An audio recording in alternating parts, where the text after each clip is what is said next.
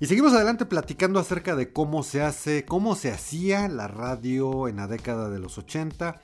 En este podcast donde pues platicamos un poco acerca de lo que viví, de mis experiencias y de las personas valiosas e importantes que se fueron atravesando en mi camino y que seguramente pues a ti te puede interesar ya sea si eres estudiante de la carrera de comunicación o bien si simplemente quieres eh, pues escuchar más o menos cómo es que se trabaja, se trabajaba y se sigue trabajando en los medios digitales. Yo soy Alfonso Vargas Torres. Un café entre amigos. Con Alfonso Vargas Torres. Así es, mis muy queridos amigos, gracias por estar de nueva cuenta conmigo en este podcast. Como lo mencioné al principio, si tú eres estudiante de la carrera de comunicación, estás eh, por terminar, estás a la mitad o incluso si quieres comenzar a estudiar esta apasionante carrera, puede que estos, estas charlas, estas pláticas te sirvan. Y si no, pues de todas maneras quédate conmigo porque seguramente también te puede resultar interesante saber cómo es el corazón de los medios de comunicación. Así que pues mientras nos tomamos aquí un cafecito entre amigos, les platico en el eh, capítulo anterior hablábamos un, poco acerca de cómo era, cómo se hacía, cómo se producían los programas de radio en ese entonces. Personas eh, que definitivamente marcan el rumbo de la carrera de uno como chavo o personas que incluso dejan algo, dejan huella en los medios de comunicación. Y cómo no recordar a comentaristas tan importantes que siempre dejan algo en ti, porque creo que siempre existe un aprendizaje. Hay veces que aprendes de lo bueno, pero también aprendes de lo malo. Aprendes cómo ser y cómo no ser. Cómo no poner las piedras en el camino que a ti te pusieron incluso limpiar el camino para nuevas generaciones. No creo que este es un tema importante porque precisamente, pues a veces te enfrentas a ciertas situaciones. Eh, en otro capítulo más o menos les platiqué cómo llegué a Organización Radio Fórmula, que la verdad pues sí fue una especie de padrinazgo porque mi papá era amigo del vicepresidente operativo, entonces pues, de esa manera yo llegué como chavo al grupo Radio Fórmula, pero pues ahí es donde también empiezan a veces a no verte muy bien. ¿Por qué? Porque había un choque generacional bastante fuerte que lo siga habiendo. Pues ahora, obviamente, los que somos generación X, de pronto chocamos un poco con los millennials y seguramente los millennials pues van a chocar un poco con la siguiente generación y así nos vamos, ¿no? Como que siempre a veces laboralmente existe un choque entre generaciones. Ahora les quiero comentar que en ese entonces no habíamos tantos chavitos trabajando en los medios de comunicación. La mayoría de la gente eran personas grandes y aparte eran personas muy duras porque ellas se habían formado, se habían forjado en los medios de comunicación. Entonces recuerdo que cuando yo llegué, por ejemplo, pues sí, sí me las vi un poquito duras porque muchos operadores, por ejemplo, pues cómo van a sentir respeto por un chavito que de pronto y de la nada se convierte en productor después de pasados algunos meses y entonces tú llegas a intentar darle indicaciones porque pues en ese entonces no había nadie que te dijera, no había como esa gente que te pudiera dar el coacheo de cómo abordar ciertas situaciones en tu vida laboral. Como existe ahora que existen precisamente estas plataformas, podcasts, canales de YouTube, coaches personales, maestros, en fin. Mucha gente que te dice incluso el, cómo actuar a veces, ¿no? Pero pues en ese entonces no lo había. Entonces, imagínate un chavito, pues ahí todo eh, pues nerviosón y con esas ganas de, de, aprender que de pronto te dicen pues ahora tú vas a producir un programa de radio, ¿no? Entonces yo llegaba con, los operadores porque parte de, lo que yo hacía como primero asistente de producción es que yo les llevaba los cassettes a la cabina, que ellos tenían que grabar todos los programas en cassettes. Entonces cuando yo llegaba a la cabina me acuerdo mucho, había un operador que se llamaba Don Adán Montes de Oca, le decíamos el cala de le decían el calacuaya. Y era un señor pues con cierta dureza. Entonces yo cuando llegué la primera vez a entregarle un cassette y a pedirle que por favor grabara el programa, pues me mandó a volar, pues decía, bueno, ¿y tú quién eres? Muéstrame tu gafete eh, ¿por qué te voy a hacer caso a ti? Entonces, entre mi falta tal vez de, tacto para pedir las cosas y entre la, dureza de Don Adán Montes de Oca, pues evidentemente había choques. Lo mismo me pasaba, por ejemplo, con Gonzalo Trejo, con Toño Cruz no mucho, pero sí me, llegó a pasar con dos, tres operadores. Entonces realmente para mí, en un inicio, pues sí, fue un poquito frustrante porque realmente la gente no me tomaba en cuenta porque era yo un chavito. Les quiero comentar que después pues me volví gran, gran amigo de todas estas personas que les estoy mencionando. Se convirtieron porque realmente trabajar en los medios, mucha de la gente con la que es equipo, aunque puede parecer un cliché, pero de verdad que se convierte en una familia porque convives finalmente gran parte de tu vida y de tu tiempo con ellos.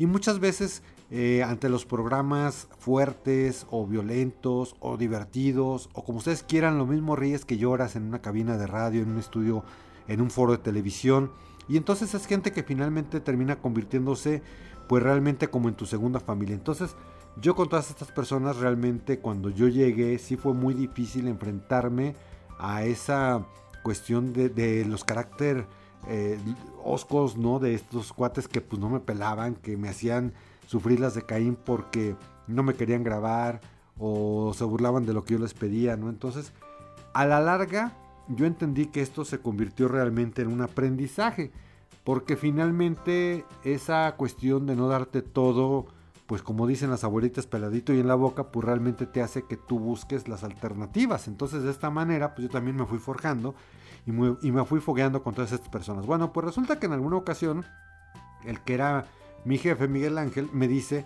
que si quería producir un programa, y pues yo muy emocionado le dije que sí. Había, muchos programas porque hay horarios difíciles en los medios de comunicación, pues que obviamente nadie quiere. Estamos hablando de los sábados en la noche, de los domingos muy temprano, de los domingos muy noche, en fin, había esas, esos programas que la gente, pues mis compañeros realmente no querían hacer la producción porque pues implicaba estar el domingo en la noche o el sábado muy temprano, horarios así medio de fin de semana. Entonces los programas que mis compañeros productores no querían eh, cubrir o hacer, pues yo desde luego, pues encantado de la vida si los hacía. De esta manera me dan la primera producción que era un programa que se llamaba Cóndores Unam que se transmitía por Radio Cañón.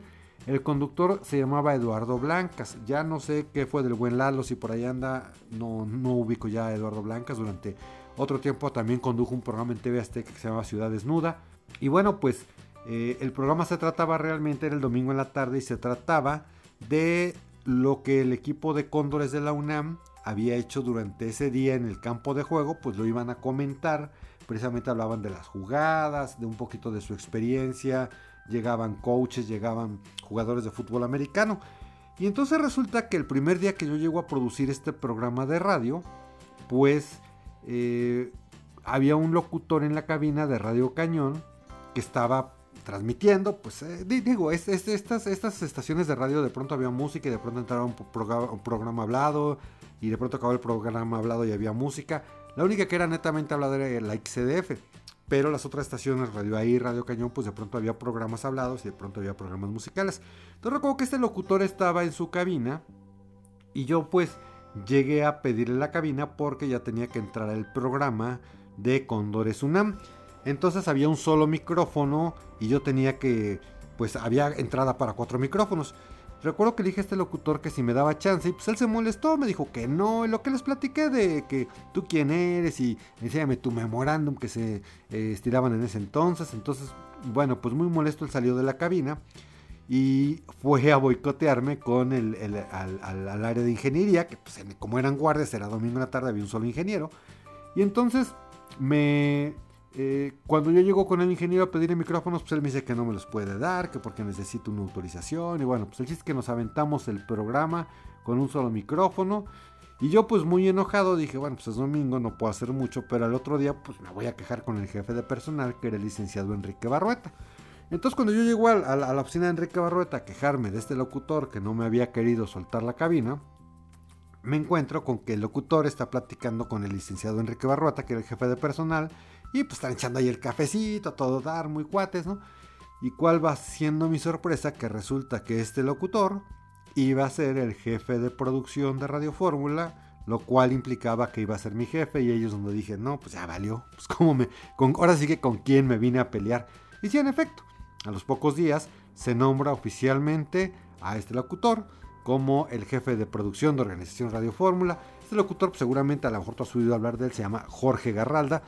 Y entonces, pues dije, ya valió, ¿no? Pues entonces él llegó a ser mi jefe y él trajo a un equipo de producción que era, entre los cuales se encuentra Mari Carmen Tudón, Yolanda Rodríguez, amigas muy, muy, pero muy queridas y gente muy valiosa en los medios de comunicación a las cuales realmente les aprendí muchísimas cosas. Entonces, pues obviamente, este cuate, pues de verdad quería correrme porque pues, no le gustó que yo haya llegado a pedir la cabina y como que hubo ahí un pequeño enfrentamiento verbal. Pero realmente le, quiero reconocer en, este caso a Jorge que él siempre ha sido una persona que ha valorado mucho el trabajo y el capital humano. Entonces, eventualmente, pues se arreglaron las diferencias porque yo era entregado a mi trabajo, realmente yo sí tenía la producción de muchos programas, e incluyendo ya uno que era además uno de los programas más fuertes de Radio Fórmula y de la radio en México, que era el de ensalada de lechuga. Pues obviamente también don Héctor Lechuga no iba a permitir que me corrieran. Pero al final del día hubo un entendimiento y se formó una. Fue una noche, no sé si, si pues él recuerde, ¿no? Pero fue una noche que estaba yo así como medio sacado de onda ahí en, en, la oficina y él me preguntó qué tenía. Entonces pues, empezamos a charlar así como de cosas personales. Y creo que ahí hubo un clic muy padre y finalmente pues terminamos por ser los grandes amigos, ¿no? Eh, Jorge pues ya después me brindó el apoyo, me dejó producir más programas de, de radio, se hizo un equipo muy bonito que lamentablemente pues por las políticas y por las grillas a veces que ocurren en los medios de comunicación, pues ahora sí que no le duró mucho el periodo, realmente estuvo muy poquito él como jefe de producción y finalmente se deshizo toda esta cuestión de la, jefa, de la jefatura de producción, que estaba a su cargo, todo el equipo que él conformó se diseminó y ya pues unos, unos se quedaron sin chamba literalmente, otros eh, regresaron a producir de forma, pues no independientes, pero a, producir nada más sus programas. Eh, Jorge regresó a la cabina de radio a, pues, pues, ser locutor, ¿no? Eh, a anunciar canciones y todo esto. Y pues un servidor regresó a ser el productor de Ensalada de Lechuga, donde con Héctor Lechuga, pues desde luego que se vivieron cosas muy, pero muy interesantes, que ya será tema de otro podcast, porque Realmente con Héctor Lechuga conocí muchas facetas de los medios en México. De cerca conviví, conocí el corazón de la política en México porque realmente pues eh, convivías con los políticos de muy muy alto nivel, desde el presidente de la República hasta el director de la Policía Auxiliar de la Ciudad de México, ¿no? Entonces, eh, aquí me, detendría yo a hablarle de los lujos, de los excesos incluso, de las comodidades, de los sabores, pero también de los sinsabores que se vivían en ese entonces en la política mexicana y también desde luego en los medios de comunicación, así como también en el teatro y el cabaret, porque don Héctor Lechuga hizo una obra de teatro que luego se convirtió en centro nocturno, que era el sexenio del pilón escrita por Marco Antonio Flota. Ya les platicaré en otra ocasión, mis queridos amigos.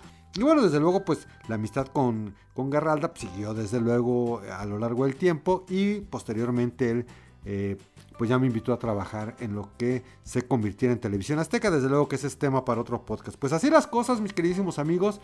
Eh, muy contento, muy satisfecho de hacer este podcast porque he recibido buenos comentarios de todos ustedes, lo cual agradezco de verdad mucho. Los invito a que me sigan en todas mis redes sociales. Me encuentran en Facebook como Alfonso Vargas Torres, en Instagram como Alfonso-Vargas-Torres. Eh, también me encuentran desde luego en el canal de YouTube, ahí me encuentran como Alfonso Vargas Torres. Por ahí les comparto también otras experiencias, otros capítulos que realmente pues es lo bonito de esta permanente comunicación circular que estamos en distintas plataformas digitales, así es que por allá también los espero. Eh, me daría mucho gusto leer sus comentarios también en el canal de YouTube o en cualquiera de estas redes sociales. Para que ustedes me platiquen si vamos bien, qué otro tipo de temática les gustaría escuchar, este, en fin, que ustedes me den su punto de vista es para mí muy, pero muy importante. Así es que, pues mis queridos amigos, gracias por haber estado conmigo. Nos vemos y nos escuchamos en cualquier momento. Yo me despido de ustedes. Mi nombre es Alfonso Vargas Torres.